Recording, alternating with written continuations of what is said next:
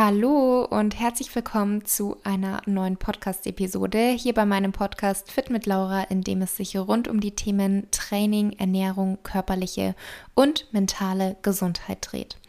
Viele von uns konzentrieren sich im Alltag stark bzw. häufig zu stark auf das äußere Erscheinungsbild. Wie oft zweifelst du an deinem Körper, an deinen vermeintlichen Problemstellen, deiner Haut oder deinen Haaren und strebst danach, dein Aussehen ständig zu optimieren? In der heutigen Podcast-Episode habe ich Selbst- und Körperliebe-Expertin Sandra Wurster zu Gast. Sandra ist Gründerin der Body Positivity Community Bauchfrauen und Sandra sagt, deine größte Problemzone sind deine Gedanken. Seit Jahren setzt sie sich dafür ein, dass vor allem Frauen sich mit ihren einschränkenden Überzeugungen über ihr äußeres Erscheinungsbild auseinandersetzen, um endlich wieder Freude am Leben und ihrem eigenen Körper zu finden.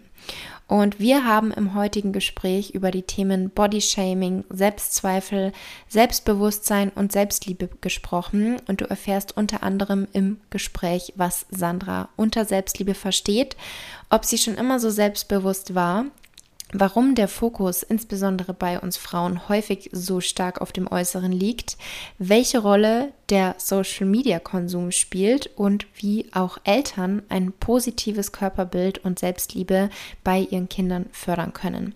Und noch vieles mehr. Ich wünsche euch viel Freude mit dem Gespräch und wir sind schon sehr gespannt auf euer Feedback. Hallo liebe Sandra, willkommen Hallo. in meinem Podcast. Ich freue mich sehr, dass du heute hier bist. Ich möchte mit dir über Themen wie Body Positivity, mhm. Selbstzweifel, Body Shaming, Selbstbewusstsein und Selbstliebe sprechen. Das sind so die Themen, wo ich mich heute sehr darauf freue, äh, da deine Perspektiven, deine Erfahrungen drüber zu erfahren. Ähm, aber stell dich doch sehr, sehr gerne zu Beginn erst einmal vor. Wer bist du? Was machst du? Und was hat dazu geführt oder was hat dich dazu inspiriert, das zu machen, was du heute machst? Das sind aber ganz schön viele Fragen. Mhm. Also erstmal äh, Chris, Chris, Gott, also schön, dass ich hier sein darf. Ähm, genau, also ich bin die Sandra Wurster. Oh, ich mache mal ganz kurz noch den Ohrring weg, sonst kleppert es die ganze Zeit. Yes. Äh, ich bin die Sandra Wurster und unter anderem habe ich vor sechs Jahren ähm, die Selbst- und Körperliebe-Plattform Baufrauen gegründet. Äh, viele kennen sie von Instagram, aber sie ist nicht nur ursprünglich auf Instagram, also wir haben einen Shop, wir haben vor Corona ganz viele Workshops gemacht. Wir bieten jetzt wieder Workshops an, ähm, Retreats, äh, ich biete Mentoring an, also so rundum-Paket, ne, damit äh, vor allem weiblich gelesene Personen ähm, sich selbst ermächtigen. Das finde ich immer so ganz wichtig, sich das zu erlauben, alles im Endeffekt sein zu dürfen, was sie wollen, so, ja. Genau, und ich habe da einfach, weil mein Ursprung ist, dass ich Tanzpädagogin oder den, den, den Job, die Ausbildung als Tanzpädagogin gemacht habe. Und ich war tatsächlich früher, hatte ich gar keinen großen Körper. Ich hatte einen relativ normalen Körper mit, äh, ich war, ich tue mich voll schwer mit solchen Bezeichnungen, aber ähm, auch hier Triggerwarnung, falls jemand äh, Gewicht äh, schrecklich findet oder das gerade nicht kann, dann gerne wegklicken. Ähm, aber ich hatte äh, damals Kleidergröße 36, 38 ähm, bis zu meinem 22., 21. Lebensjahr. Und umso mehr ich versucht habe, schmaler und dünner zu sein oder was zu optimieren, umso mehr wurde mein Gewicht interessanterweise. Was bei sehr vielen Menschen resoniert, weil sie es kennen, ja, von Diätversuchen und vor allem ungesunden Abnehmenversuchen, was man, wozu man als junger Mensch einfach neigt, weil man schnell Resultate sehen möchte. Ähm, genau. Und ich war als Tänzerin, ich habe früh angefangen zu unterrichten, ähm, in Jugendhäusern hatte voll Spaß, weiß nicht, ob Jugendhäuser generell allen ein Begriff ist. Das sind so öffentliche Orte, wo man zusammenkommen kann und einfach die Räume nützen kann von der Stadt zum Tanzen, Austausch. Und ich habe da schon bemerkt irgendwie, dass es relativ wenig Menschen in meiner Körperform gibt, die so eine Freude an sich haben, die sich so zeigen und auch frei bewegen. Generell jetzt nach fast äh, über 18 Jahre Tanzerfahrung äh, da liegt es ja nicht nur an dem Körper an sich, dass Frauen sich generell schwer tun, frei und auch manchmal sinnlich und vielleicht auch manchmal ein bisschen derb, wie auch immer zu bewegen, sondern das ist natürlich auch ein großes feministisches Thema. Eine Frau, die Freude an sich selbst hat, eine Frau, die überhaupt Freude am Leben hat, ohne vielleicht den Mann, in Anführungszeichen, äh, ist eine Gefahr für unsere Gesellschaft. Immer noch. Schade, aber es ist so. Und ich spüre das fast jeden Tag. Ähm, genau, und ich habe dann erstmals die ersten Jahre meines Lebens natürlich versucht, den Fehler bei mir zu finden, wie, wie, so oft. Ja, der Frauenkörper ist das Problem, nicht die Gesellschaft, der Frauenkörper. Natürlich nicht. Es hat ein bisschen gedauert. Ich habe angefangen, viele Bücher zu lesen. Damals war das ein bisschen schwerer, weil die Body Positivity ähm, Welle äh, viel später als in Amerika hier bei uns war. Und ähm, also es hat mich mein ganzes Leben lang beschäftigt, um es mal kurz zu verkürzen, zu bemerken als Tanzpädagogin und Choreografin, dass es nicht nur mir so geht in meinem Körper, sondern dass es irgendwie viele haben, sich nicht im Spiegel gerne sehen, nicht frei bewegen können. Ich war immer so eine Pädagogin, mich hat nicht nur interessiert, wie ich meine Tanzschüler und Schülerinnen in Bewegung bringe, sondern auch, was sie bewegt. Weil das eine hat mit dem anderen ganz viel ähm, Verbindung und das eine geht nicht ohne das andere. Und dann zu erfahren, ah, warte mal so, die 14-jährigen Normschönen, also Normschön bedeutet, die Mädels, die Kleider 36, knackig und dünn sind, fühlen sich auch beschissen zum größten Teil. Da ist es mir wirklich sehr früh schon so mit 21, 22 klar geworden, ah ja, dann ist das nicht nur ein persönliches Problem, das ich mit meinem Körper und irgendwie Schönheit habe, sondern dann ist es höchstwahrscheinlich ein scheiß gesellschaftliches Problem, das uns eventuell sogar manipulierend und bewusst eingetrichtert wird. Und ähm, kleine andere Steps haben dann noch weiterhin dazu geführt, dass viele Leute immer zu mir kamen und sich eventuell provoziert oder inspiriert von mir gefühlt haben. Und mhm. ich habe das nicht mit Absicht gemacht. Ich war halt einfach ich. Und zu bemerken, dass das für viele schwer ist, einfach ich zu sein oder das Ich zu definieren, ähm, hat dann langsam mir schon so eine Idee gegeben, okay, ich muss mehr in Anführungszeichen sein oder tun als die Person im Tanzsaal. Und ich habe dann bei Shopping Queen, das ist bei uns in Deutschland, Laura, kommst du aus Deutschland? Ja. Okay. Komme aus Deutschland. Ja, weil manchmal habe ich äh, äh, Interviews auch aus äh, Österreich oder Schweiz, deswegen habe ich gerade gefragt. Ähm, und genau, dann kennst du Shopping Queen und deine ja. Zuhörer und Zuhörerinnen wahrscheinlich auch. Und das war, damals war ich auch um die 23, so plus minus. Und ich fand es ganz interessant. Und damals hatte ich eine Kleidergröße 38, aber wie krass auf Facebook und auf Vox und so das thematisiert wurde, mein Gewicht und dass ich so viel Freude an mir habe. Ich finde es ganz interessant, wie krass das immer so im Mittelpunkt stand. Und der Guido ähm, ist einfach ein netter Bursche, hat selbst ein Körperthema, und kam dann zu mir bald nach den Drehaufnahmen oder halt hinter der Kamera und hat dann gemeint, hey Sandra, weißt du eigentlich, was für ein krasses Vorbild du für so viele Frauen sein kannst? Äh, mach doch was damit, auch mit deiner Message, das Leben ist zu kurz, um den Bauch einzuziehen. Das war damals nur so mein persönliches Motto. Und das habe ich dann damals mal im Fernsehen gesagt und er hat es voll gefeiert. Und er hat tatsächlich schon auch so ein bisschen dazu beigetragen, dass ich dann mich noch mehr in die Selbstständigkeit gewagt habe und zum, zur Unternehmerin wurde, weil davor als Tanzpädagogin, du hast nur geschwitzt, den ganzen Tag getanzt, dünn war ich nicht, Geld hatte ich nie, es war eigentlich unbefriedigend, ja. Und er hat dann wirklich so mir nochmal den Schubser gegeben, mach was damit. Und zum Beginn haben wir dann T-Shirts produziert, später kamen die Workshops dazu und das hat sich dann alles Step für Step entwickelt. Ähm, aber er war schon so ein kleiner Anschubser, genau. Und das jetzt mal in so der kürzesten Variante, wie es irgendwie geht, was ich tue. Und wer ich bin, ha ja, wenn ich, wenn ich das wischt, also wer ich bin, ist ja so die größte Frage, glaube ich, unseres Lebens. Ähm, aber ich versuche gerade aktuell die Idee von mir selbst immer mehr loszulassen. Ich glaube, das blockiert uns, wenn wir sagen, ich bin die, ich bin die Tanzpädagogin, ich bin die Baufrau Sandra Wuster. Nee, ich bin die Sandra Wuster und ich kann alles sein, was ich sein will. Genau. Mm, mm, total schön. Also dafür, dass ich jetzt so viele Fragen am Anfang gestellt habe, fand ich deine Antwort sehr, sehr toll. Also echt sehr spannend, auch dein Weg, der, der dich so dazu geführt hat, was du heute machst. Du hast jetzt gesagt, du hattest damals mit 21 Kleidergröße 36, 38 und trotzdem hast du dich irgendwie nicht so wohl in deinem Körper gefühlt. Würdest du dann sagen, dass du bis zu dem Zeitpunkt oder an dem Zeitpunkt nicht selbstbewusst warst?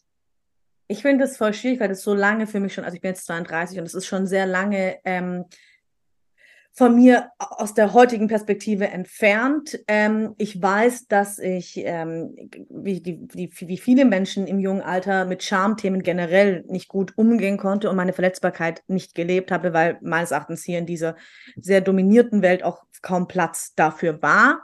Ähm, und ich mich gar nicht mit dem Wording und alles so auskannte.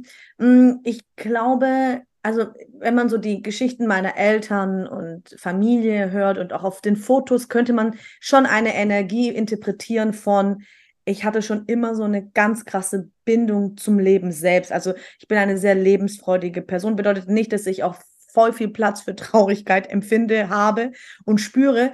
Ähm, aber Lebensfreude ist so eine der wichtigsten oder die Lebenskraft ist eine und dadurch dann die Lebensfreude ist so einer der wichtigsten Säulen und Themen in meinem Leben. Und die war schon immer vorhanden. Also ich bin auch mit 15 von zu Hause ausgezogen, weil ich so eine schreckliche Kindheit hatte und ins Heim freiwillig. Und, und, und dennoch, Lebensfreude ist immer präsent gewesen. Ich habe mir die nie, Anführungszeichen, nehmen lassen. Ja, habe die immer beschützt. Ähm, deswegen, ja, ich war schon immer jemand, der sich gerne gezeigt hat und der Freude im Leben und für den es selbstverständlich war, Freude haben zu dürfen, ja, weil wir müssen die Freude riskieren, immer. Egal wie viel Leid und Ungerechtigkeit es auf dieser Welt gibt. Sonst ist es so, als würden wir den Teufel loben. Also, das ist so ganz arg wichtig, finde ich. Ähm, aber ich glaube, diese Freude, die ich am Leben hatte, haben manche automatisch mit äh, Selbstbewusstsein verwechselt oder dann gedacht. Deswegen, ich war sicherlich schon immer relativ selbstbewusst, aber ich hatte trotzdem ähm, viele Zweifel, vor allem als junger Mensch. Meine erste Diät war mit elf, wo ich angefangen habe, nichts mehr zu essen und so ein Quatsch. Also, ähm, oder übermäßigen Sport getrieben in der Sportaus, also in der Ausbildung zur Tanzpädagogin noch zusätzlich, obwohl ich gar keine Energieressourcen hatte. Ähm, ich bin nicht gut mit meinem Körper umgegangen bis zu meinem 24. Lebensjahr. Auf jeden Fall. Und auch heute entdecke ich manchmal noch Gedanken gut, wo ich denke so, das könnte man aber äh, anders machen, ja, oder sollte man anders betrachten. Ne? Ähm, und was ich glaube ich, was, was viele kennen, ist dieses vom Schein in den Sein. Also man tut manchmal dann so, man, weil wenn man mit Freunden am, im, im Bad ist und man fühlt sich nicht geil, aber man möchte irgendwie dabei sein, dann hast du zwei Optionen. Entweder versinkst du in deinen Selbstzweifeln und alle kriegen das irgendwie mit oder du tust in Anführungszeichen so, als würdest du dich geil fühlen und als hättest du gar kein Problem damit. Und manchmal kann es sein, dass nicht, dass das die beste Methode langfristig oder nachhaltig ist, aber dann rutschst du manchmal von diesem, ah, alles ist geil und cool, wirklich in dieses Gefühl, weil unser Unterbewusstsein weiß ja nicht wirklich, fühlen wir das jetzt, tun wir so oder was ist jetzt hier los? Schauspielen wir einfach nur fantastisch. Und dann hat man manchmal das Glück, so in diese Energie auch reinzukommen. Also der Wunsch, immer selbstbewusst zu sein, war da und äh, dann auch der Weg da wirklich äh, authentisch irgendwann mal 100 oder was heißt 100 Prozent, aber sehr authentisch irgendwann zu sein. Mhm, genau. Ja. Was ich auch ganz spannend finde, was du auch schon gesagt hast, dass du damals dann gesehen hast, dass auch viele Mädels, wo man von außen betrachtet, denkt, ja, die müssten ja selbstbewusst sein, äh, selbstbewusst sein und die müssen sich ja eigentlich wohlfühlen und einfach, ja, happy mit allem sein, weil sie so, wie die Gesellschaft es als schön oder perfekt beschreiben würde, das genau entsprechen, aber häufig ist es dann nicht so oder häufig sind sogar diese Personen oder diese Mädels, wenn wir es jetzt mal auf Frauen übertragen, die, die ein noch geringeres Selbstbewusstsein haben. Vielleicht wirkt es aber von außen manchmal nicht so, weil, wie du auch gerade gesagt hast, manchmal überspielt man das. Häufig ist ja auch dieses man wirkt arrogant, man wirkt eingebildet. Das ist ja oft auch so ein Schutzmechanismus von den Personen, die eigentlich total unsicher sind. Ja, wobei Und ich das, glaube, dass man das gar nicht beeinflussen kann. Also ich habe so, so oft in meinem Leben gehört, ich wäre ähm, eingebildet. Also tatsächlich in der Zeit ein bisschen weniger. Mit blond, äh, mit blonden Haaren habe ich das irgendwie öfters gehört, was ich interessant finde. Keine Ahnung, vielleicht ist das so ein Mythos. Aber ähm, ob ich gehört habe, ich sei zu selbstbewusst oder eingebildet, dieses zu Selbstbewusstsein hat mich lange Zeit echt verletzt. Mittlerweile, ich nehme fast nichts mehr persönlich, weil mir das mhm. so, mein Leben ist zu kostbar und äh, du musst dir das erstmal verdienen, dass mir de dein Geschwätz wichtig wird, so, ja. Aber, und übrigens, großer Lebenstipp, lernen, nichts persönlich zu nehmen, weil das einfach yeah. wirklich freier macht. Ähm, und es ist nicht so leicht als zyklisch Mensch. Also manchmal fällt mir das auch schwerer. Ähm, aber ich finde es so unverschämt, auch vor allem von erwachsenen Personen, einem jüngeren Mädchen zu sagen, du bist zu selbstbewusst. Ja, warum? Weil die Gesellschaft ganz oft möchte, dass es kleine, schwache Mädchen gibt, die sich anpassen und machen, was irgendwelche große weißen Männer sagen. Das ist sehr, sehr gefährlich. Deswegen äh, an alle Frauen, erobert euch eure Stimme. Ja, und, und äh, vertritt, vertretet, vertretet, ach, keine Ahnung, aber steht hinter ihr. Ja, das ist so wichtig, seine eigene Stimme zu kennen. Du musst sie nicht laut rausbrüllen. Jeder Typ ist anders, ja. Leise was zu sagen kann genauso kraftvoll, wenn nicht sogar kraftvoller sein, als zu brüllen, gar keine Frage. Frage, aber kenne deine Stimme und lass sie dir von niemandem absprechen. Ähm, und das Ding ist, glaube ich, das wird äh, nicht das ist, glaube ich, sondern es ist so, wir müssen da ein bisschen differenzieren. Wir meinen immer, dass Menschen, die einen größeren Körper haben oder dick sind oder fett sind, dass die so an ihrem Gewicht leiden. Ne? Dabei vergessen wir so, was sind denn Selbstzweifel per se? Ja, also Selbstzweifeln, gerade in der Schönheitsgeschichte, kann Gewicht sein kann aber auch eine zu große Nase sein. Oder äh, viele Frauen, jetzt merke ich das äh, ab 32, meine Freundinnen, wir thematisieren plötzlich unsere Haardichte. Ja, ist unser Haar dick genug oder nicht? Ja, oder Haarwuchs generell. Ja, viele Frauen sind unglücklich, wenn sie viele Beha viel Behaarung an Armen oder was weiß ich, Nippel, Brustwarzen, Bauch, was weiß ich, wo haben, wo es anscheinend nicht sein dürfen. Oder nicht knackig genug oder zu wenig. Oder das ist auch ein Thema für viele Frauen, gerade die eher schmaler sind. Ne? Also zu wenig in Anführungszeichen Kurven zu haben, zu wenig in Anführungszeichen Brust zu haben. Und da bemerkt man mal, ja, aber wann ist dann gut? Ne, also wann ist dann gut? Und hier gleich schon mal das Statement, ne, weil ich das wirklich gerne verstreue, weil viele immer kommen und sagen, hey, Sandra heißt aber Body Positivity oder Selbstliebe, dass ich meinen Körper ähm, nur liebe, wenn ich alles annehme, wie es ist. Ich glaube ja, in dem Moment auf jeden Fall. Bedeutet nicht, dass du deinen Körper nicht verändern darfst. Gell? Also wie ich auch meine, meinen Charakter in Anführungszeichen verändern kann. Wenn ich Bock habe, Englisch zu lernen, dann lerne ich Englisch. Wenn ich Bock habe, die Haare zu färben, dann färbe ich die Haare. Und wenn ich Bock habe, mir zwei Brüste auf den Rücken zu machen, wie Cher immer sagt oder gesagt hat, dann ist das mein fucking Körper. Dann darf ich das tun. Kenne aber nur deine Motive. Also machst du es aus, aus Liebe und Fülle, aus der Neugier, was Neues zu erfahren, dich zu erweitern, oder machst du das aus Mangelgedanken und Angst, weil du denkst, sonst nicht dazugehörig zu sein oder nicht geliebt zu werden? Und das ist, das sind zwei riesengroße Unterschiede. Und ich glaube, was gerade bei weiblich gelesenen Personen so super wichtig ist, weil die immer so Wohlfühlen ist auch eine Konditionierung. Also immer darauf zu warten, ne, bis ich mich bereit fühle für das schöne Kleid, für das Date, äh, für die, Gesch äh, für die nächste Position im Business und meinen Chefin, Chef darauf anzusprechen hey, da verlieren wir so viel kostbare, wertvolle Zeit. Und ich denke immer so, es ist egal, ob du schon so aussiehst, in Anführungszeichen, wie du aussehen möchtest, oder die Skills noch nicht hast, wenn du nicht am offenen Herzen operierst ähm, und alles andere, was so ein bisschen in diese Richtung geht, die gefährlich sein könnte, trau dich in den Prozess wachsen zu dürfen und dass du jetzt schon bereits toll bist und dich der Welt in Anführungszeichen oder dir selbst zeigen darfst, ja. Ähm, das ist, glaube ich, ganz, wichtig. So ist doch kack egal. Also ich sage ganz oft meinen Klientinnen auch, weil sie kommen oft mit dem Wunsch, oh, ich will nicht mehr mich blöd fühlen. Oder ich will nicht mehr die ganze Zeit an meinen Bauch denken, wenn ich im Bikini bin oder so. Und ich sage dann immer so, ja, okay, aber was ist, wenn doch? Lass doch einfach mal zu. Den Widerstand rausnehmen, dass man nur in der Selbstliebe ist, wenn man quasi keine Zweifel mehr hat oder wenn man sich super wohlfühlt, sondern eher zu sagen, ich gehe aus dem Widerstand und ich erlaube mir mal, dass ich gerade nicht im Frieden ne, mit der Sache bin. Also im Frieden zu sein, nicht im Frieden mit etwas zu sein, um den Fokus von deinem Bauch mal wegzubekommen am Strand und diese wunderschöne andere geile Pracht zu sehen, die einfach da ist. Ne? Also einfach dieses so, du darfst dich unwohl fühlen, das ist okay, aber gib dem nicht deine ganze Aufmerksamkeit. Genau. Mhm. mhm. Ich glaube, wahrscheinlich spielt hier auch das Thema Vergleichen eine große Rolle, dass man immer seine und häufig vergleicht man ja dann die eigenen Schwächen mit den Stärken der mhm. anderen. Und dann, ja, landet man in so einem Strudel und denkt vielleicht sogar auch, dass die, wo man denkt, die sehen perfekt aus, die aber vielleicht die größten Zweifel an sich selber haben, da denkt man dann, ja, die haben ja pure Selbstliebe. Die finden alles an sich toll und ich selber, ich sehe nicht so aus und ich hasse meinen Körper. Also das ist ja wirklich bei manchen so, dass sie so negative Selbstgespräche führen, dass sie wirklich sagen, ich hasse meinen Körper, ich kann ihn nicht anschauen. Aber was sind da so die ersten Schritte? Weil natürlich kann man jetzt leicht sagen, nimm doch einfach mal deinen Körper so an, sei nicht so streng mit dir. Ja, das, das ist doch gar nicht so leicht. Also das ist, glaube ich, ja. sogar, ich glaube, das ist die schwerste Kunst, sich so anzunehmen, wie man ist und nicht nur körperlich, sondern mit seinem, mit seinen Schattenthemen, mit seinen Ängsten, mit seiner Vergangenheit. Äh, wie viele Menschen betäuben sich, also alle täglich, ich auch, äh, über mein Trauma. Ich bin, glaube ich, nur so erfolgreich geworden äh, mit Baufrauen und Co., weil ich einfach da viel Kummer und Schmerz hatte. Und beschäftigt zu sein, sorgt dafür, äh, dass wir uns nicht wirklich die Zeit nehmen, zu gucken, was uns wirklich schafft, zu schaffen macht. Ne? Also ich glaube, das ist nicht nur Arbeit, das kann ja Drogen, Sex, es können ja ganz viele unterschiedliche Sachen sein. Deswegen, ich denke, sich selbst anzunehmen und auch ähm, sich erlauben, man selbst, also wirklich man selbst sein zu dürfen, das sind die größten äh, Lebenschallenges ein Leben lang.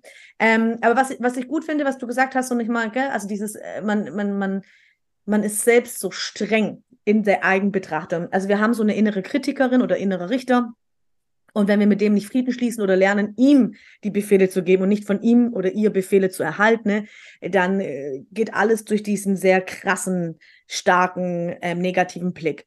Und Psychologen sagen das ganz gut. Das liegt daran, dass wir für uns selbst keine ähm, ganzheitliche Perspektive einnehmen, sondern wenn wir zum Beispiel einen blöden Pickel irgendwo haben, wie der hier oben, herzlichen Glückwunsch, dass du heute Morgen gekommen bist, dann sehen wir nur diesen Pickel. Wir sehen in dem Moment nicht die schönen großen Lippen, die geilen Augen. Wir sehen nur diesen Pickel.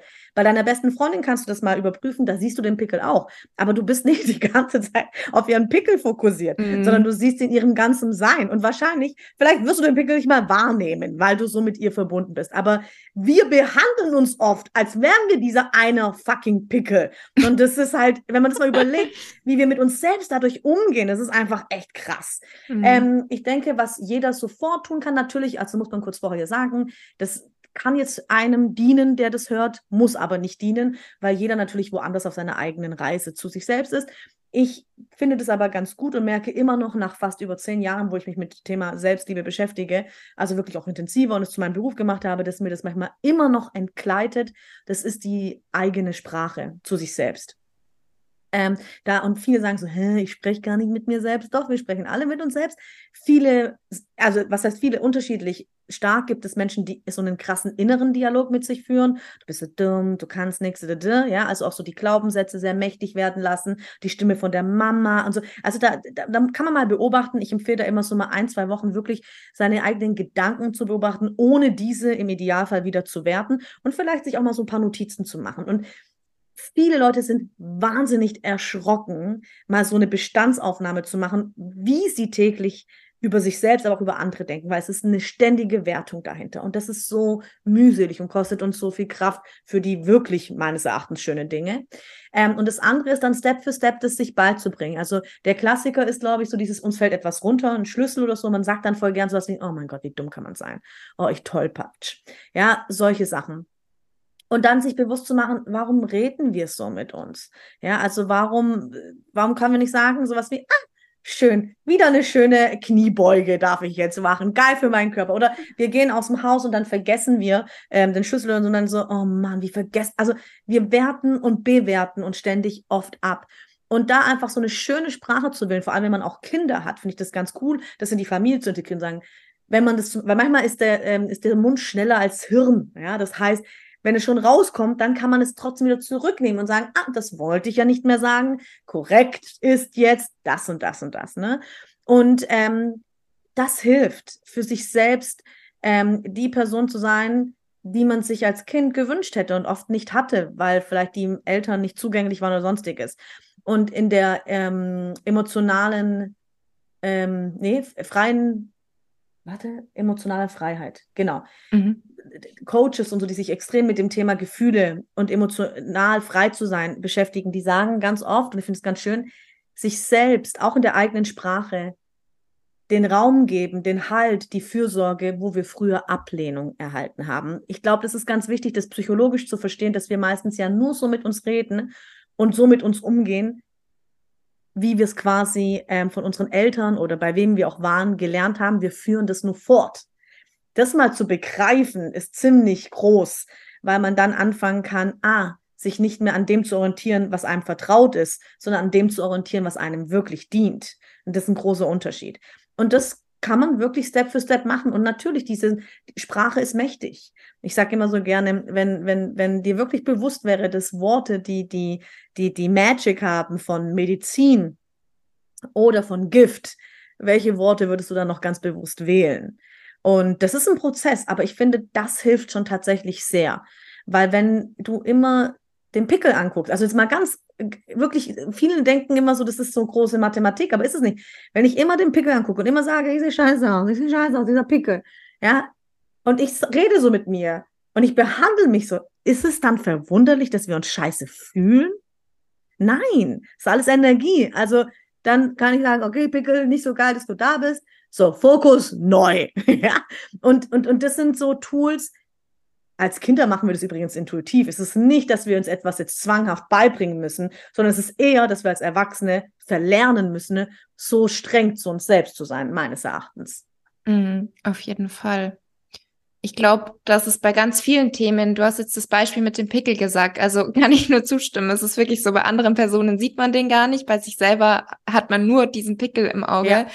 Und ich glaube, ganz egal, was man irgendwie an sich verändern oder erreichen will, weil du hast ja vorhin auch schon gesagt, gesagt, das Thema Selbstliebe oder sich selbst annehmen bedeutet nicht, dass alles so bleiben muss und ich muss alles genau. lieben, sondern dass man einfach erstmal nicht mehr so streng zu sich ist und einfach genau. annimmt, was ist und es ist Vor ja allem ganz, darf ich dich ganz kurz unterbrechen. Das Leben ja. verspricht uns ja eins, ständigen Wandel.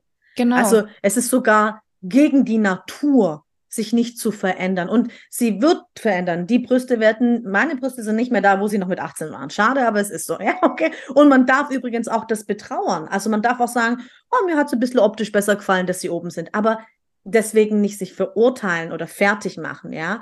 Ähm, und ich gehe gerne saunieren. Also ich bin sehr gerne nackt. Ich finde, es erdet wahnsinnig und gibt mir ganz viel Kraft als Frau, mich nackt, toll, sinnlich oder eben einfach nur nackt zu fühlen. Ja, also je nachdem. Und ähm, es ist ganz geil, weil ich gehe immer in Saunas, wo sehr viele ältere Menschen sind. Und da sieht man halt einfach wirklich, niemand entkommt der Schwerkraft.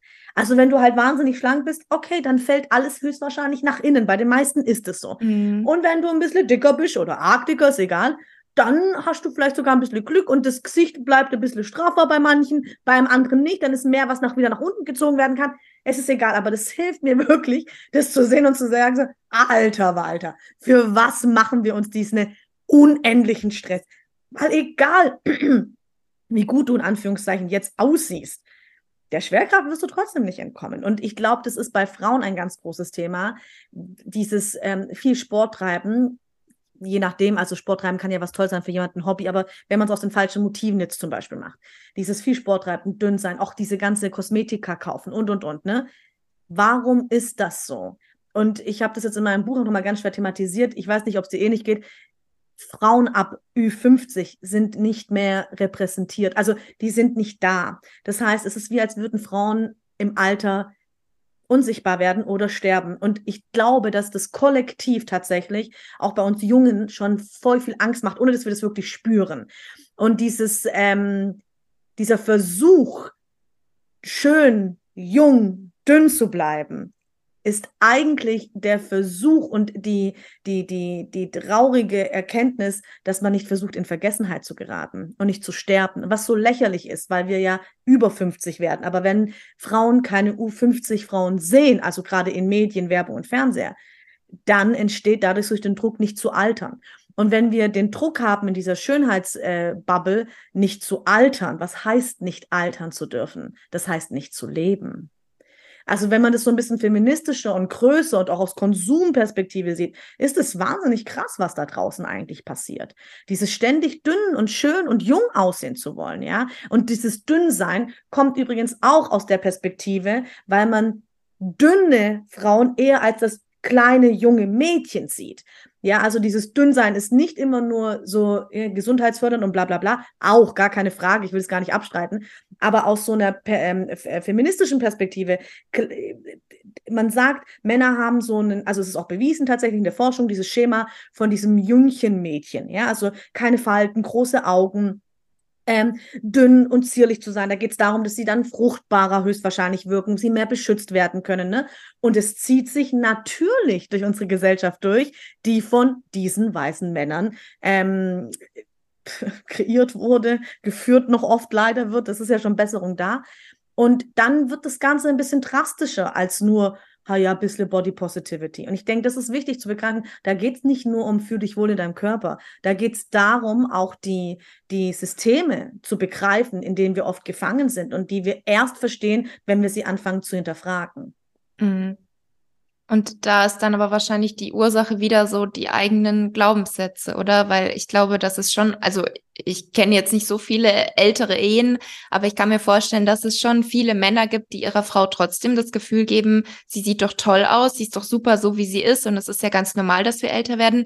Mit Sicherheit gibt es auch Männer, die da leider eher anders drauf sind und vielleicht wirklich der Frau das Gefühl geben, ja, die jüngeren Frauen sind ja viel schöner, naja, aber schaut dir nur mal die Stars an, ne? Also es ist total ja. selbstverständlich, dass ein älterer Mann jüngere Frauen hat. Aber mhm. Madonna oder Jennifer Lopez wurden auseinandergenommen, ähm, weil sie einen jüngeren Mann haben. Also es ist absolut, wenn wir von Gleichberechtigung reden, existiert die nicht. Ja, es ist einfach mhm. ein Geschwätz. Und auch das, wer verlässt dann seine Frau, also jetzt habe ich es ran, aber wer verlässt in der Ehe oder in der Partnerschaft dann äh, den Partner für jemand Jüngeres? Das sind oft die Männer, die dann mhm. doch die Arztassistentin oder weiß auch immer, ne? Und das heißt, und wir, und diese Erfahrungen, die haben meine Mütter, also meine Mutter hat die gemacht und ihre beste Freundin hat die gemacht und ich habe das gehört als kleines Mädchen, als die dann beim Kaffeetratsch drüber geredet haben. Also auch wenn wir das selbst gar nicht erfahren haben, kollektiv spüren wir das. Da bin ich 100% davon überzeugt. Ähm, und natürlich hast du recht, Wandel entsteht meines Erachtens immer in uns selbst. Wir können so lange wie möglich über, die, äh, über das System, über die Gesellschaft, äh, uns irgendwie über die Strukturen ähm, ärgern und streiten. Es dauert, es ist schön, dass wir darüber mittlerweile reden, dass so viele Frauen ihre Stimme nützen, um darüber zu reden. Das macht dem System oder der Struktur schon auf jeden Fall Druck. Vieles funktioniert nicht mehr oder geht nicht mehr so durch wie früher. Es ist aber noch ein langer Weg leider. Ähm, aber dennoch finde ich das wichtig, dass man auch begreift, nicht alles ist immer in deiner eigenen Macht weil das sprüht ganz oft diese spirituelle ähm, Persönlichkeitsentwicklung, Coach, Bubble. Und das ist manchmal gefährlich, weil wenn immer alles in deiner eigenen Macht ist und du immer alles, alles erreichen kannst, und ich bin wirklich ein Fan davon, Leuten auch den Glauben mitzugeben, dass du viel mehr erreichen kannst, als du meinst. Aber trotzdem gibt es da draußen Hürden und Perspektiven ähm, und Denkstrukturen, die schon so lange da sind, dass auch wenn du an dir selbst arbeitest und deine Eigenverantwortung bist, kannst du zwar für dich neue Plätze wählen und gehen und sagen, okay, das ist nicht mehr für mich gut, hier zu sein. Ich werde nicht so behandelt, wie ich möchte, also gehe ich, gar keine Frage aber deswegen wird das im Außen trotzdem vielleicht auf Widerstand in dir sorgen. Also, weil manchmal, ich möchte einfach nur sagen, ja klar, hab den Fokus auf dich, finde ich voll wichtig, aber da draußen in dieser Welt gibt es halt trotzdem Strukturen, die einfach mal Chance sind und nicht mhm. unbedingt für die Frau. Und das muss man schon begreifen. Also ich weiß nicht, hast du den Pod, ich glaube, du hast mich auch entdeckt, in Anführungszeichen, durch den Podcast von ähm, Laura Marlina Seiler genau, bei ihrem Interview genau. genau. Ja. Und danach haben zwei krassere YouTubes-Leutchen ähm, ähm, gemeint, meine Message auseinandernehmen zu müssen. Voll in Ordnung. Das war gar nicht das Schlimme. Freiheit für jeden.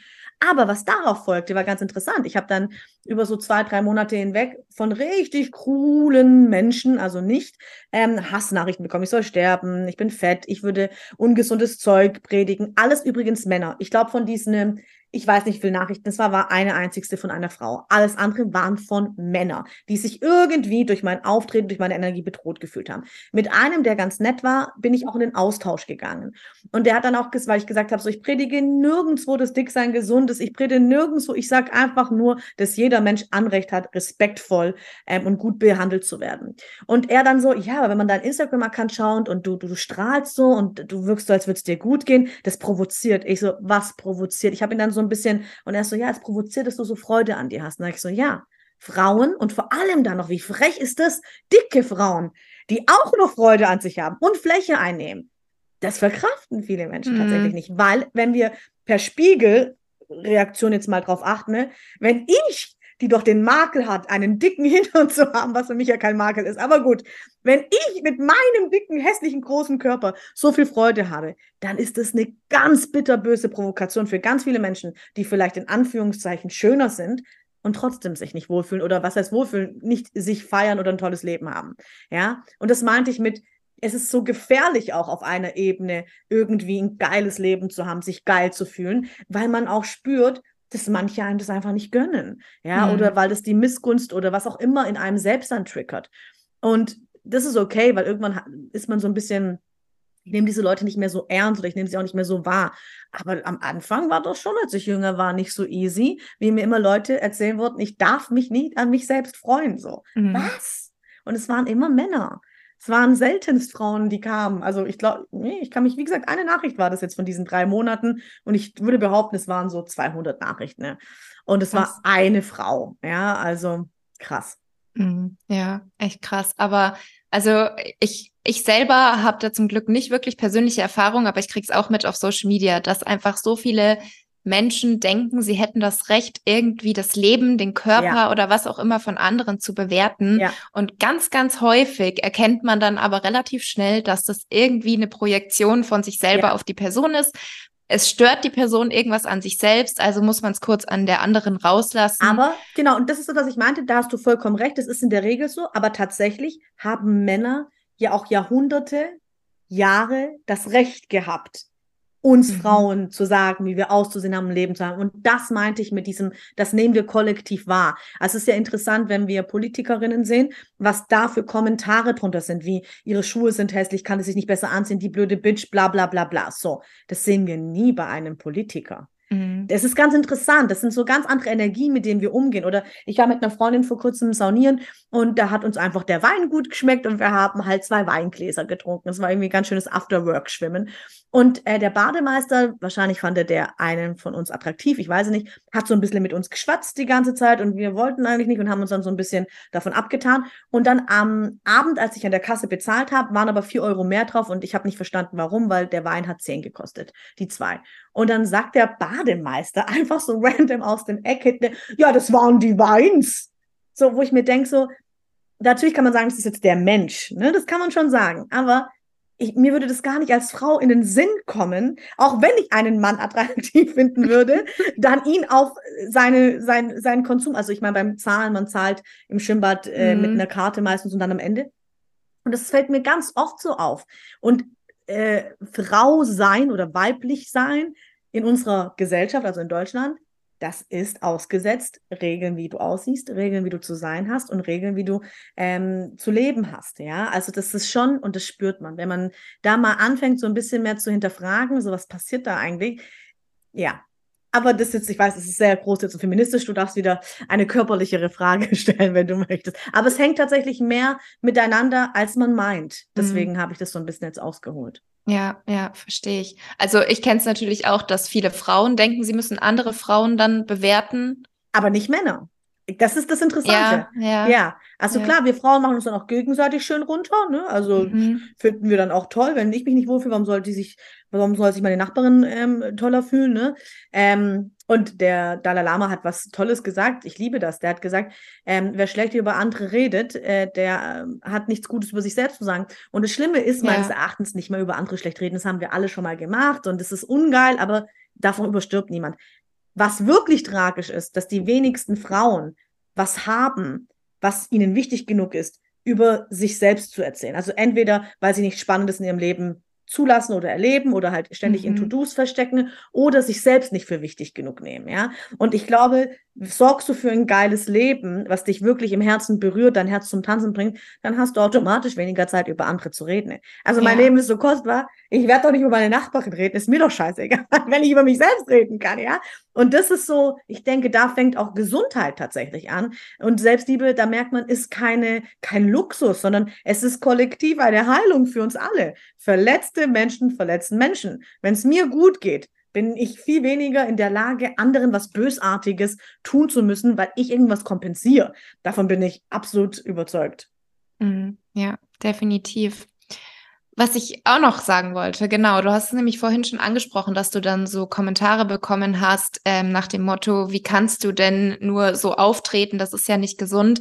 Und ich glaube, das ist auch ein ganz, ganz großes Thema, ähm, dass eben Gesundheit immer direkt mit dem Körpergewicht in Verbindung gebracht wird.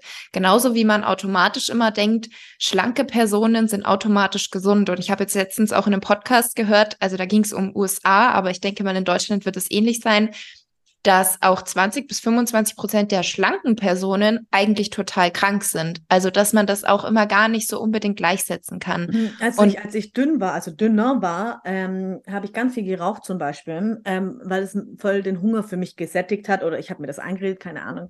Und es ist so geil, als ich dünner war, haben alle gesagt, oh, du siehst fantastisch aus, du siehst gut aus, weil wir natürlich dünn mit Gesundheit assoziieren, das macht es ja so gefährlich. Also, wenn Leute mhm. mich immer angreifen, dann weiß ich, dass sie gar nicht mich angreifen, sondern dass sie eigentlich nur verteidigen, dass sie die Gesundheit fördern wollen, ja. Und das ist ja völlig in Ordnung, aber es gibt halt einfach mehr als schwarz und weiß. Es gibt mehr ja. als richtig und falsch. Und das Leben ist kein Entweder-Oder. Und wer Entweder-Oder denken denkt, der ist halt einfach meines Erachtens wirklich sehr begrenzt in seiner Art Vielfalt, Schönheit zu genießen und zu erleben.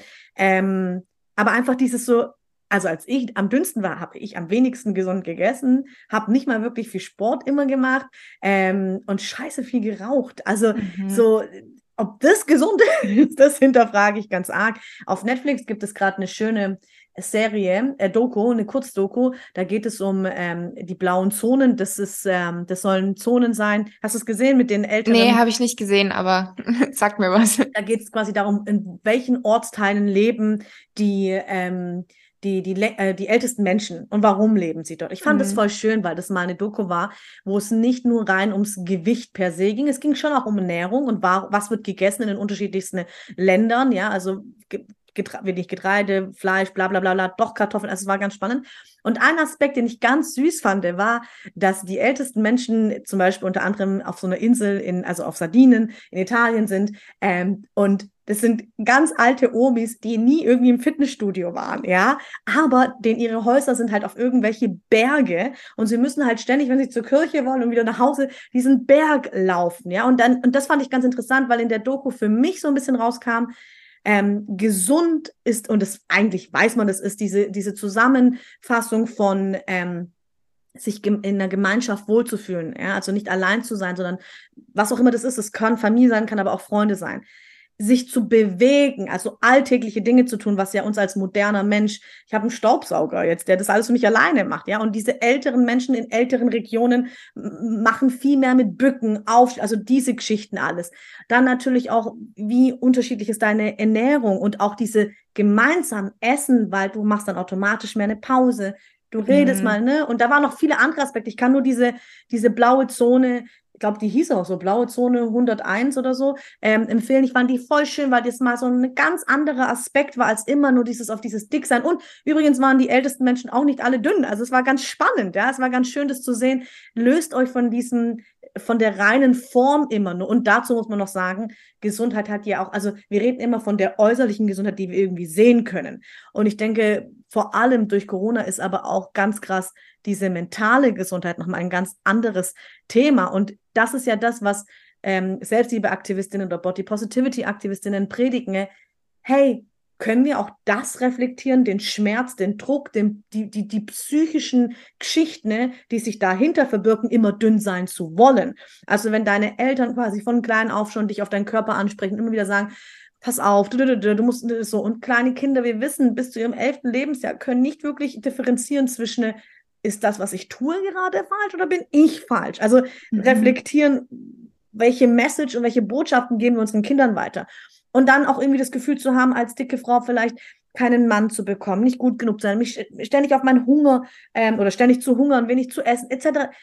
Dieser ganze Druck im Verhältnis, was wäre, wenn der nicht da wäre? Wären wir dann vielleicht gesunder, sogar mit Kilos mehr? Also einfach sich mehr zu öffnen für die Perspektive, statt zu sagen, ein großer Körper ist automatisch immer ungesund und unsportlich und schwitzt immer und isst ständig irgendetwas. Das ist ja das Bild, was wir von dicken Menschen haben. Mm, ja, und genauso kann man aber natürlich auch in die andere Richtung gesund zu ungesund switchen. Also bei mir persönlich war es auch eine Zeit lang so, dass, also ich mache schon gerne Sport, nach wie vor mache ich Sport, ich ernähre mich sehr gesund und sage auch immer, Sport ist wichtig. Aber ich hatte eben auch eine gewisse Phase, da habe ich täglich trainiert, teilweise zweimal, habe oh, mich wow. nur perfekt ernähren wollen, weil ich mhm. dachte, das ist wirklich das Optimum für meine Gesundheit. Mhm. Also ich war auch lange davon überzeugt, das ist das Perfekte, aber irgendwann war es dann einfach zu viel. Ich habe meine Periode verloren und als ich mich dann mit dem Thema immer mehr auseinandergesetzt habe, habe ich halt gemerkt, okay, das ist auch nicht mehr gesund, was ich hier mache. Auch wenn es immer heißt, ernähr dich gesund, mach Sport, aber ein weißt zu du warum? Viel, also weil, genau, dieses zu viel, weißt zu du, warum viel. du das gemacht hast? Also hast du das auch tiefer psychisch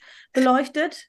Also ich bin schon generell ein sehr perfektionistischer Mensch. Das heißt, wenn ich was mache, dann will ich schon immer sehr perfekt machen. Und ich glaube, bei mir war auch so ein bisschen, was ich aber auch erst rückblickend wirklich so reflektieren konnte, ähm, dass ich bei Instagram in meiner Bubble nur denen gefolgt bin, mhm. die das mhm. auch so gemacht haben. Die haben ähnlich ja. wie ich gegessen, keine Fette, wenig Kohlenhydrate. Die haben auch so viel trainiert. Das heißt, ich habe mich nur darauf fokussiert und wenn Freunde oder Familienmitglieder von außen gesagt haben, das ist doch zu viel Sport oder sonst was, ich habe das gar nicht mehr gehört, weil ich habe mal irgendwann zu meiner Mutter gesagt, ja, wieso hast du, also als es schon wieder alles Gott sei Dank vorbei war, habe ich gesagt, wieso hast du denn eigentlich nie was gesagt? Schau doch mal auf den Bildern. Ich sehe ja wirklich fast aus, als wäre ich magersüchtig gewesen. Dann meinte sie, sie hat was gesagt, aber ich habe einfach nichts, gar nicht mehr wahrgenommen. Genau, mhm, ich habe mhm. einfach gar nicht so an mich rangelassen. Und auch Freundinnen von mir, die mich davor kannten, währenddessen und auch heute noch, die sagen auch, sie wussten immer gar nicht wirklich, was sie sagen sollen oder ob sie was sagen sollen, weil ich so überzeugt war, dass ich das Richtige mache. Aber man hat halt gemerkt, dass es einfach schon too much war. Aber man weiß dann halt von außen auch oft nicht, wie soll man noch an die Personen rantreten. Mhm. Also ich glaube, das, und das ist nicht nur immer bei Diät oder Körper, aber da geht es als Frau relativ schnell. Es kann auch im Geschäftlichen so sein. Ähm, Menschen tun sich schwer damit, dass es keine Sicherheit wirklich gibt und dass es ähm, und weil wir das, weil wir so, wir haben da so ein komisches Verhältnis dazu und deswegen bevorzugen wir alle Kontrolle. Ja. Eine Diät oder ein strikter Plan, ja, also dieses ständig etwas halten zu müssen, ne? Und wenn ich nur so und so viel esse, das ist Kontrolle. Und es gibt auch am Macht, unserem Ego vor allem, so dieses kurze, oh wow, guck mal, was ich kann. Und wenn ich mich noch mehr anstrenge, der Punkt ist, ich glaube nicht, dass unsere, unser ganzheitliches Wesen so funktioniert. Wenn du sehr, sehr, sehr lange, sehr, sehr wenig isst, kommt automatisch eine Phase, wo du mal auch mehr Gelüste wieder hast. Wenn du sehr, sehr, sehr lange viel arbeitest, ist es total selbstverständlich, dass auch eine Phase kommt, wo du gar keinen Antrieb hast. Und ich denke, wir, natürlich Leistungsgesellschaft, hallo, mhm. wir, wir fühlen uns toll, wenn wir leisten, wir meinen, unser Wert steigt. Und gerade in dieser ganzen Diätgeschichte kann man das sehr, sehr krass sehen und erkennen. Aber ähm, ich glaube, da darf sich jeder so für sich selbst ein bisschen damit mehr auseinandersetzen. Ne? Was ist, wenn ich keine Kontrolle habe? Und bin ich mhm. überhaupt hier, um immer alles kontrollieren zu müssen und zu funktionieren? Ich glaube, wir blühen einfach auf, wirklich wie so eine Blume, wenn wir uns unseres, unser Sein erlauben. Und Sein erlauben geht meines Erachtens öfters, wenn wir aus diesem Getriebensein rauskommen. Also ich habe das vielleicht nicht in meinem Körper gehabt. Ich habe zwar auch ein paar Diäten gemacht, aber mh, hm, ich hatte relativ das Glück durch den vielen Sport, den ich als Tanzpädagogin gemacht habe, dass alles immer straff war. Und deswegen war es so, ja, ich bin vielleicht äh, praller, aber ich hatte, ich habe mich nie dick so gefühlt gefühlt. Also ich hatte, äh, ich hatte, das ist jetzt schwierig, weil es sind viele verschiedene Anteile. Ich hatte ein, ähm, ein Zwiespalt, wenn ich mit vielen dünnen Menschen war, weil ich gesehen habe, ah, ich bin anscheinend nicht dünn. Aber ich habe auch gleichzeitig meinen Körper oft gemocht, weil der war trotzdem normproportioniert. Das ist ja auch so interessant. In der, in der, ähm, Curvy-Zähne oder Plus-Size, da sieht man jetzt überall dicke Frauen, aber die sind alle proportioniert schön. Bedeutet, es diese Sanduhrfigur, ne? also oben schmaler und ich habe das auch. Das heißt, ich konnte mich so ein bisschen mit diesen curvigen Frauen identifizieren, aber alles, was so einen großen, dicken, hässlichen, Anführungszeichen, Bauch hat, äh, unförmigen Bauch hat, sagen wir so, das empfinden wir noch als hässlich. Ne? Also deswegen überhaupt Körperformen als Trend anzusehen oder zu feiern, ist generell gefährlich. Also jetzt fühlen sich vielleicht viele durch Body Positivity und Co. sehr stark gesehen und es sorgt für ein neues Selbstbewusstsein. Es ist an sich schön. Langfristig bringt es uns aber gar nichts. Weil, was würde das bedeuten, dass die Dicken jetzt mal cool sind und die Dünnen uncool, aber dann hat sich ja nur die Position geswitcht. Und ähm, Konzerne, Firmen, die Mode, ach, ähm, in, Modedesigner eventuell sogar, spielen dann damit und tauschen unsere Körperformen wie Kleiderstücke aus. Das, das kann es nicht sein. Ja? Also das heißt, Wandel, wie du schon gesagt hast, funktioniert bei uns selbst, indem wir wirklich Körperakzeptanz für jeden Körper einfordern und sagen, jeder ist wertvoll, basta. Ja, ob etwas gesund oder nicht gesund ist, das ist eine neue Debatte, aber jeder Körper verdient Respekt. Und das ist nicht vorhanden. Also wenn wir sehen, wie vor allem dicke Menschen gezeigt werden in, Filmen und Co., wenn ein dicker Mensch Glück hat, dann ist er die beste Freundin und nicht der Loser in dem Film. Mhm. Ja, der beste witzige Freund oder Freundin.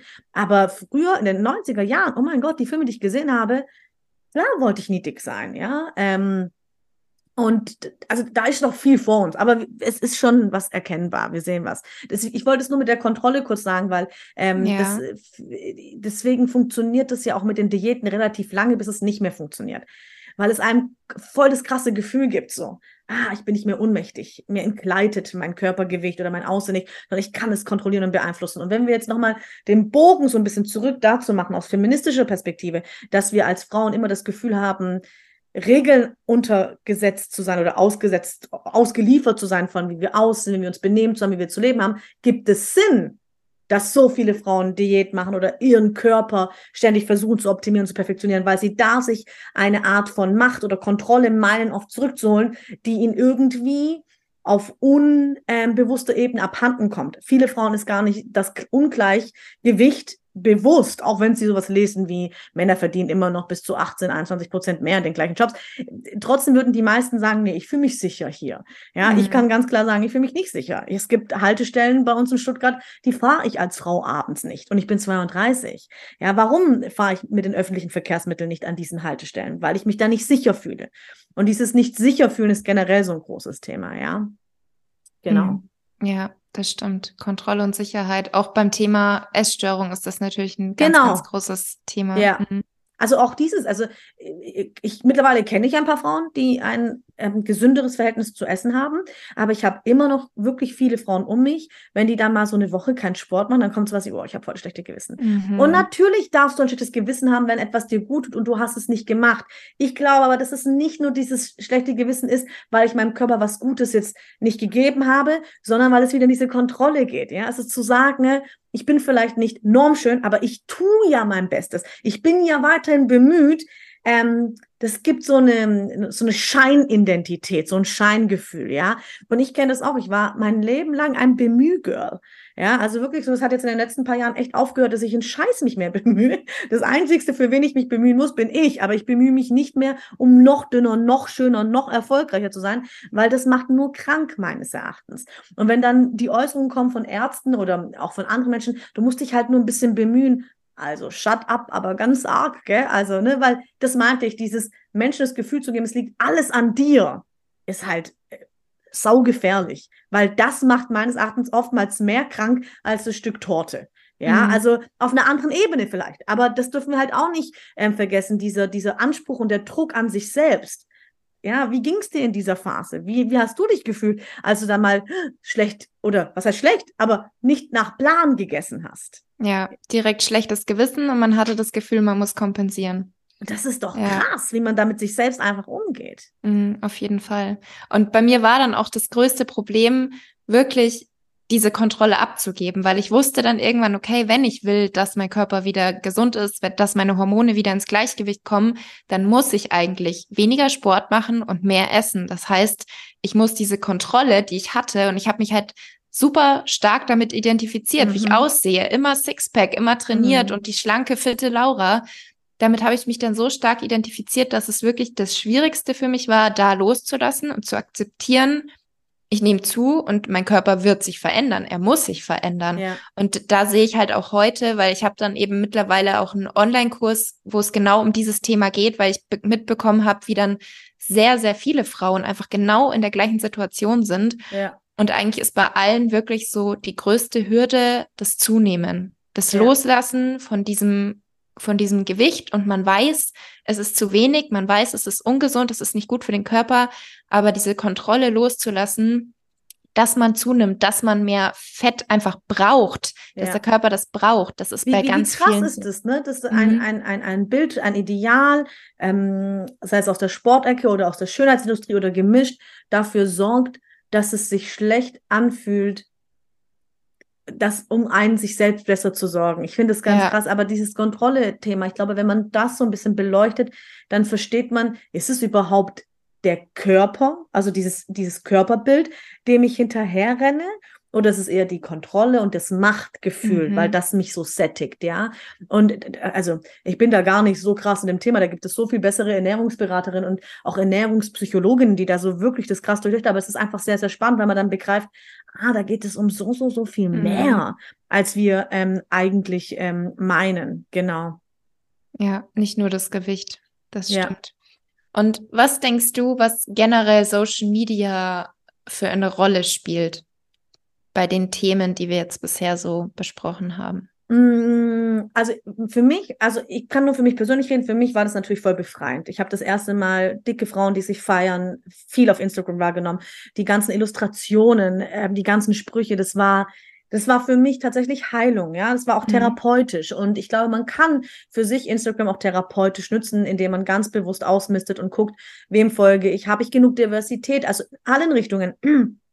Folge ich ein paar Leute, vielleicht aus anderen Religionen, habe ich ein paar, die über Gesundheit viel reden oder über oder bessere Ernährung, was auch immer. Ähm, also bessere Ernährung, aber gesundere Ernährung oder so, weil ich, ey, da kann ich noch so viel lernen. ja. ähm, oder gibt es jemanden, der viel über Fahrrad redet? Egal. Also einfach so gucken, dass man nicht nur einer bestimmten Zielgruppe folgt, weil dann passiert es wie dir, dass man eine, ein, ein Weltbild kreiert, das meines Erachtens utopisch ist und halt nicht real und die auch nicht dient, sondern du steckst dann so in deiner Bubble. Dass wir aber wir alle in unserer Bubble feststecken, das passiert automatisch, weil ich habe automatisch auch ein paar mehr Leute wahrscheinlich als du drinne, die große Körper haben und es ist ganz witzig. Ich fühle mich da immer so toll in dieser Bubble und manchmal, wenn ich mit einer kurzen Hose rausgehe und ich habe halt schon dicke Oberschenkel, ne, dann gehe ich so raus und dann gucken die Leute, also nicht, dass es okay ist, meine Oberschenkel anzugucken wie eine Krankheit, weil sie dick sind, aber so mhm. gucken die Leute. Und dann denke ich immer so, ah ja, ich bin in der realen Welt wieder. das ist einfach noch viel zu tun. Es ist ein riesen ja. was auf Instagram abgeht und in der echten Welt. Und da ist einfach äh, Respekt für jeden Körper noch nicht angekommen, leider, aber wir bleiben zuversichtlich und dass es alles noch ähm, klappen wird. Ähm, ich denke, die also dieses, welche Bilder, wem ich folge, das kann, das kann man quasi äh, recht gut selbst beeinflussen und bestimmen und kreieren. Was, glaube ich, schwer wird, sind so Gewohnheiten wie mal kurz ans Handy und gucken, hat mir jemand geschrieben oder habe ich ein Like? Vor allem auch, wenn man das eventuell beruflicher macht, weil jede Aufmerksamkeit von E-Mail, WhatsApp, Instagram-Nachricht ist halt ein Dopamin. Ähm, Hallo. Also ist so ein kleiner Ausschuss von, du bist wichtig oder du denkst dadurch, du bist wichtig. Etwas, jemand will was von mir. Ah, interessant so. Und manchmal kommt uns, glaube ich, da sehr viel Lebenszeit äh, davon abhanden. Deswegen als erwachsene Person würde ich mal auch wirklich so, das habe ich auch gemacht. Mein Coach hat mir das mal aufgetragen, dass ich es machen soll. Ähm, eine Woche Protokoll, wie oft bin ich wirklich am Handy, um das selbst zu bemerken. Und jetzt habe ich so feste Zeiten und es hilft mir, mich darin auch nicht zu verlieren. Ähm, und tatsächlich jetzt so nach einem Jahr, also selten gucke ich andere Stories oder so an. Ja, mal so kurz mhm. drüber, was gibt es irgendwas Wichtiges, weil ich höre keine Nachrichten bewusst und das heißt, ich bekomme auch viel über Instagram dann mit, deswegen gucke ich gern. Ich finde es gefährlich für Jüngere tatsächlich. Also für uns Ältere, glaube ich, da müssen wir einfach mehr in die Eigenverantwortung und aufhören, immer allen anderen die Schuld zu geben und unsere Macht endlich erkennen. Bei jungen Mädchen kannst du das nicht sagen. Du kannst bei einer elf- oder zwölfjährigen nicht sagen, du bist aber selbstverantwortlich, dafür legst du Handy einfach weg. So, ne? Ähm, da müssten Eltern ein bisschen mehr wahrscheinlich hinterher sein. Und das ist halt auch schön, wenn Eltern berufstätig sind und nicht die ganze Zeit zu Hause sind. Ähm, und vielleicht bräuchte es einfach mehr ähm, solche Workshops, so Aufklärungsworkshops an Schulen, mhm. weil natürlich du bist einfach in einer sehr sensiblen Phase als Teenager Girl oder auch als Boy. Ja, ähm, und dieses du musst erstmal, wer bin ich, was ist es ich? Äh, und dann siehst du gleich diese ganzen Bilder. Und ich weiß noch, ich als Teenager, oh Gott, ich finde mich selbst heute, selbst heute so hübsch. Ich bin so eine schöne Frau, aber als Teenager fand ich mich so hässlich. Ich habe immer Frauen gesehen in der Straßenbahn oder unterwegs, dachte so, ja, so will ich auch mal aussehen und so. Und ich fand die Brüste sind nicht gewachsen, wie sie sollten. Und ich hatte so lange Arme mal eine kurze Zeit. Also der Körper entgleitet einem gefühlt in der Teenagerzeit. Mhm. Und dann retuschierte, gemachte Bilder die ganze Zeit mhm. zu sehen, das ist natürlich gefährlich. Da müssen wir ja. uns nichts vormachen. Ne? Also das ist schon so, puh. und auch wenn du den Mädels sagst, hey, ähm, äh, das sind Filter, Milter, Geschichten drüber und so, trotzdem, das, ich glaube, das zu sagen und zu wissen, aber trotzdem was zu sehen, mhm ist kreiert wahrscheinlich bei ganz vielen jungen äh, Menschen trotzdem unreale Bilder und Vorstellungen. Ja. Auf jeden Fall. Und ich sag mal so, in meiner Kindheit, ich hatte damals Zeitschriften, zum Beispiel die Bravo. Ich habe mir gerne Poster aufgehängt und natürlich hatte ich auch so gewisse Ach, Stars, wo ich gesagt habe, die sehen. Diese, nein. War, war, das nicht bei der Bravo mit diesen Ja. ja, ja, deswegen hast du dir die Marken. Nein, Spaß. nee, die, die habe ich tatsächlich nicht deswegen gekauft. Aber dann hatte ich natürlich auch Stars und habe mir gerne Poster aufgehangen und fand gewisse Leute super hübsch und dachte mir so, ach ja, schön. Aber ich hatte nie so wirklich dieses, ich finde mich Aber nicht schön, ich will so aus. Genau, es waren ich Stars. Glaub, das macht nochmal einen Unterschied. Das war damals, also für mich auch im Magazin, das waren Stars. Dass die in Anführungszeichen so ein bisschen, und das ist für viele auch schon voll erklärlich, dass Stars mhm. Unerreichbare mhm. erscheinen, ja, genau. ist so, genau. ja klar, die sitzen in der Maske und dann wird vielleicht auch was retuschiert so. Was bei Instagram das Problem ist, dass ja relativ jeder heute ein eigener Star, und wir sind ja alle unsere eigenen Stars, aber jeder kann so sein Selfmade-Star werden, mhm. ja.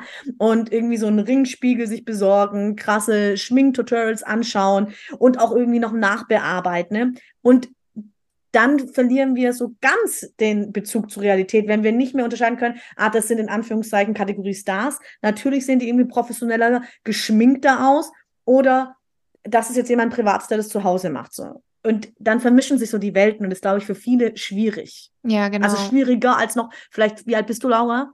Äh, 29. 29, okay. Also ich bin 32, dann haben wir so ähnliche Bravo-Zeiten hinter Mhm. uns. Das war schon, finde ich, und es war viel weniger. Also die Bravo kam die nicht einmal im Monat, die kam ja nicht jede Woche. Ja, ich glaube, die kam nur einmal im Monat. Die kam einmal im Monat so, ne? Und aber der, der, der, der Informationsfluss, der Material, dem wir heutzutage ausgeliefert Mhm. sind, ist ja viel, viel, viel krasser als irgendwie noch vor 20 oder 15 Jahren. Ja. Und das, das, damit muss man auch erstmal irgendwie klarkommen. Ja, das, jetzt gibt es WhatsApp-Status. Also jetzt, jetzt, jetzt gucke ich nicht nur Instagram-Stories, also doch WhatsApp-Status. Das gab es früher einfach nicht. Also es wird immer, jeder, also deine Aufmerksamkeit, sage ich immer so gerne, ist die beste und teuerste Währung. Jeder will sie. Mhm. Mhm. Und dafür tun viele was, ne? Äh, Und dass, dass da kleinere Wesen in Anführungszeichen schon so einen Fokus haben oder ein achtsam oder ein achtsam sind, in Achtsamkeit sind, bin ja nicht mal ich als erwachsener Mensch immer. Also glaube ich, ist schon schwer. Ja, auf jeden Fall. Und weil natürlich auch bei den Influencern es so ist, dass die Beziehung häufig ja so aufgebaut wird, als wäre das jetzt hier die beste Freundin in der Kamera. Also man schaut sich die Stories an, man kennt die Person, man verfolgt den ganzen Tag. Und schon allein nur die Videos sind ja auch schon mal was anderes als Ja. das Poster von damals. Ja. Deswegen ist das schon Ja, definitiv. gell? Das war halt einfach ein Poster. Und Gefährlich, jetzt ja. redet jemand, jemand spricht dich. Ja, stimmt. Das ist auch Mhm. nochmal eine Perspektive, die krass ist, ja. Ja. Und wie können denn jetzt Eltern, du hast es vorhin schon angesprochen, dass natürlich Eltern auch sagen können, äh, Handyzeit beschränken oder schau dir das und das nicht an. Aber wie können denn Eltern dazu beitragen, generell jetzt bei ihren Kindern von Anfang an ein positives Körperbild zu fördern? Also ich glaube, dazu ist ganz wichtig, dass ich sagen muss, dass ich keine Kinder habe und deswegen das alles so, äh, ich bin immer vorsichtig, wenn man wo Tipps gibt, wo man selbst noch keine Erfahrung hat. Mhm. Was ich aber beobachten durfte bei Freunden oder eben auch bei den Tanzschülern und Schülerinnen, die ich beobachten durfte, das Körpergefühl ist automatisch bei den Kindern oftmals, nicht immer, aber tatsächlich in meinen 13, 15 Jahren Beobachtung größer, besser, ähm, wenn sie Eltern haben, die sich auch in ihrem Körper in Anführungszeichen oder sich erlauben, ihn anzunehmen. Ich würde noch nicht mal von Wohlfühlen reden. Und wo der Körper vielleicht auch nicht immer der Mittelpunkt vom ganzen Mhm. Leben ist, besonders Mhm. als Mutter.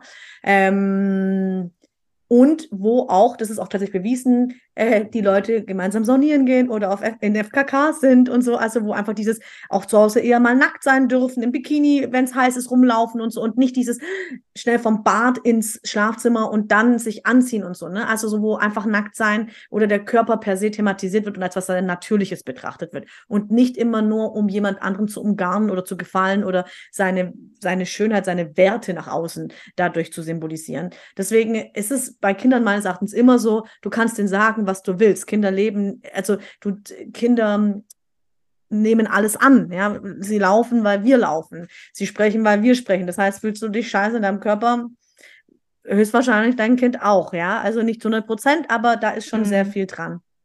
Und ähm, dann beobachte ich, und das ist auch immer, ich finde solche Tipps sehr schwer, weil das muss jeder für sich selbst überprüfen, inwiefern das in den Alltag passt. Aber ich beobachte schon, dass die Kreativität und der Drang, sich im Leben zu verwirklichen oder in die Lebenskraft und die Lebensfreude zu kommen, oftmals bei Kindern höher ist, ähm, die weniger Fernseher und Computer und ähm, Handyzeit haben, weil sie automatisch gef- aufgefordert werden, sich dann mit sich und dieser Welt mehr zu beschäftigen. Also ich weiß auch zum Beispiel, dass ähm, ich bin mit 15 von, von zu Hause ausgezogen. Das ist jetzt schon fast Teenager, also fast Jugendliche. Und ich war in dieser Außenwohngruppe in diesem Heim und wir hatten da ähm, keinen PC, wir hatten da nur einen Fernseher mit den ersten drei Programmen. Ähm, und damals lief auf ARD, CDF, äh, Rote Rose oder irgend so ein Scheiß, wo, wo, also Entschuldigung, Gott, das war jetzt Zensur, aber ähm, was ich nie wieder anschauen würde. Und es ist so Ja. gefühlt in einem Jahr passiert da mal was. Also passiert nichts. Ja, irgendwann mal heiraten die, aber das dauert ein Jahr, bis es passiert. So? Oder bis sie dann sich erzählen, dass sie sich lieben oder bis das dann doch die heimliche Schwester von jemandem ist, keine Ahnung, irgendwie so. Und ich weiß noch, diese 20 Minuten, Rose, ich weiß nicht mehr, wie das hieß, diese 20 Minuten, das war so unser Highlight, weil wir nichts anderes hatten. Und wir saßen dann und es war so.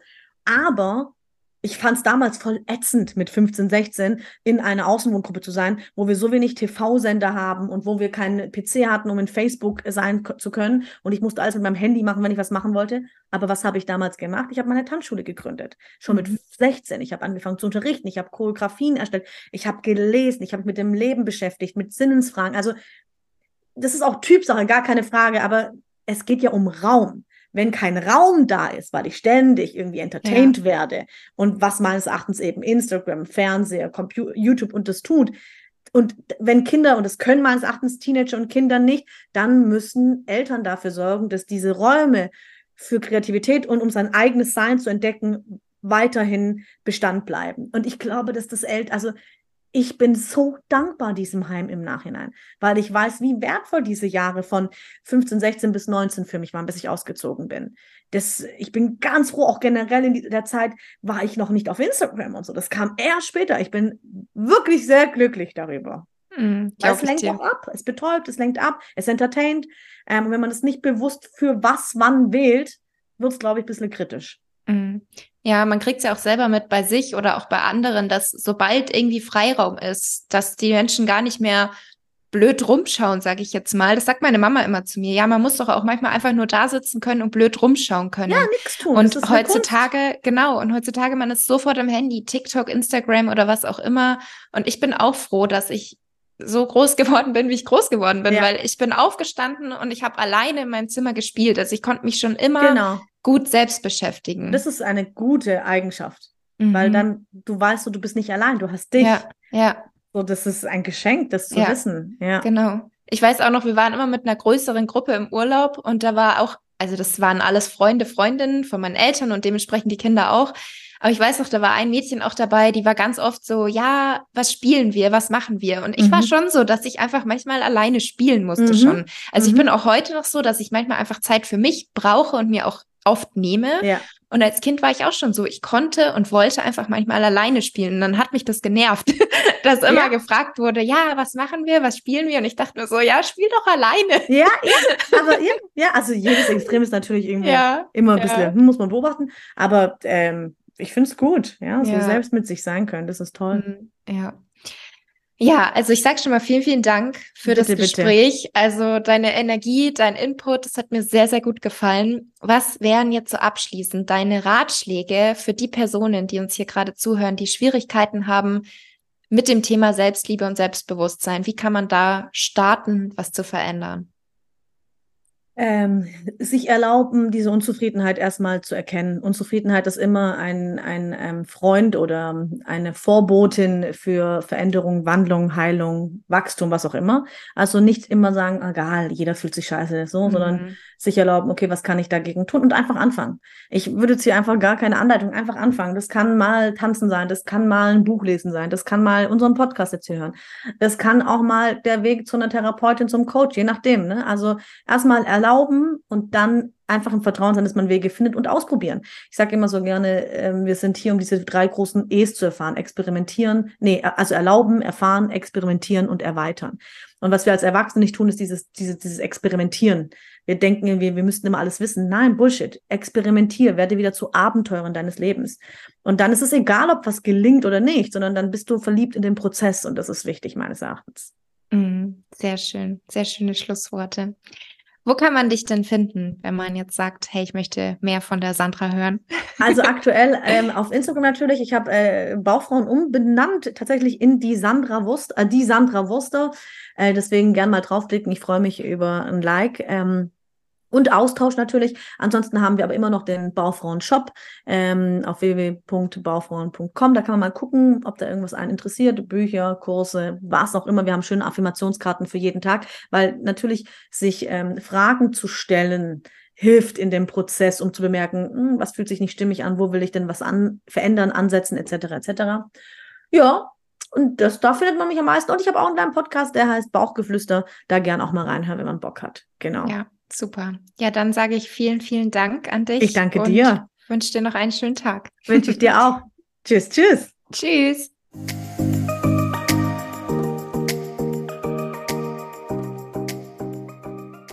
Vielen Dank, dass du dir die Zeit genommen hast für diese Podcast-Episode. Ich hoffe, du konntest etwas für dich mitnehmen.